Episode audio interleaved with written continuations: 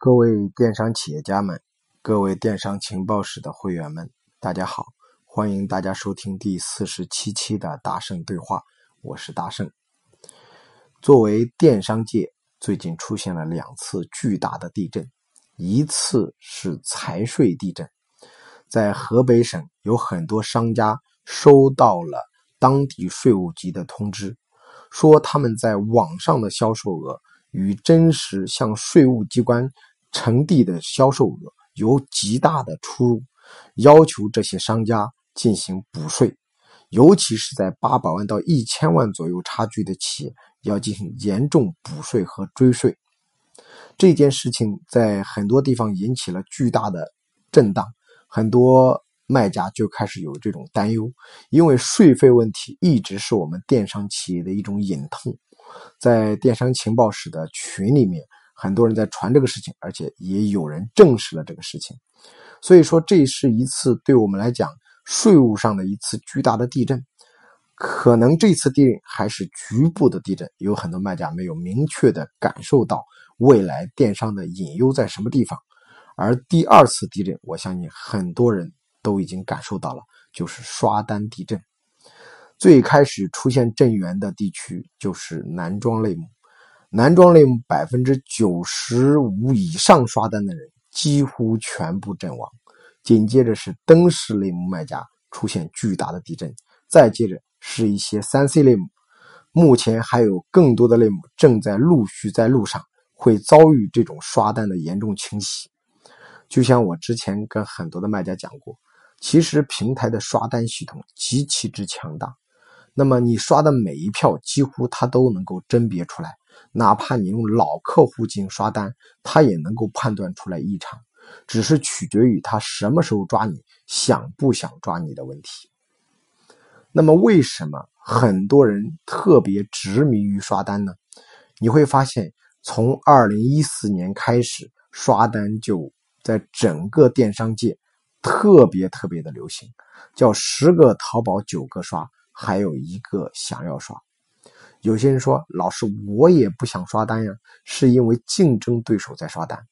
而他刷了单之后，他就做的比我好，所以说我被迫要去刷单。所以说，你刷单也是死，不刷单也是死。刷单是找死，不刷单是等死，反正都是一个死。那我为什么不刷单呢？于是很多人抱着这种心理走向了刷单的不归之路。那么。为什么很多人这么执迷于刷单？因为确实很多人发现刷单的人比他做好了，刷单人可能业绩做上去了，刷单的人有效果。因为刷单、黑车、黑钻、黑搜、魔搜这些歪门邪道，它就像伟哥一样，可以让你一时很爽。但是这种爽过之后，会对店铺造成巨大的损伤，因为它会很让你上瘾。因为你发现这种黑车、黑钻、黑搜刷单，它有效果，所以你总想发现这些漏洞，只要你把握了，你就可以把电商做好。所以很多人总想去找电商里面的漏洞，那么他就会把这家企业带向一个不正常的经营体制，因为他总想用这些漏洞来把自己的企业给带动起来。从而忽略了自己的产品迭代，忽略了真正的内功建设。而在我带的很多学员当中，他们是坚持不刷单的。而不刷单的这些卖家呢，曾经一度也很迷茫。他老师，我不刷单，我落后于对手很多。但是正是这种不刷单，让他们发现没有他们的同行这么厉害，所以他们只有把更多的精力放在产品迭代上。放在视觉升级上，放在团队打造上。有一个卖家曾经跟我说上这句话：“说老师，我从来没有刷过单，但我对我的团队花了很大的精力。我家里出了事之后，我有大半年的时间没有去关注过电商，但我的电商团队依然运作的很好。”他说：“老师，我相信，真的有的时候你做的很多东西会给你带来正确的反馈。”有些卖家正是因为从来都不刷单，把更多的内功训练得更好，而每一次风口过后，黑车失效了，刷单被抓了，规则调整，很多人就会哀鸿遍野，而有些店却活得很健康。所以我经常跟很多的电商企业讲，如果你非要去刷单，非要做黑车、黑钻、黑搜，那么这种情况也许在前几年可以，因为它借助平台的漏洞确实有效果。就像中国的第一批改革开放初期的企业家，他们都是赚取第一桶金的时候没有走正常的道路，所以很多人第一桶金都是在法律的边缘所攫取的。那么以前电商有很多种红利和漏洞，而现在电商的系统越来越完整化，越来越智能化，它会逐步把这些漏洞。全部给弥补掉，所以说，二零一八年之后，刷单不是我们的方向，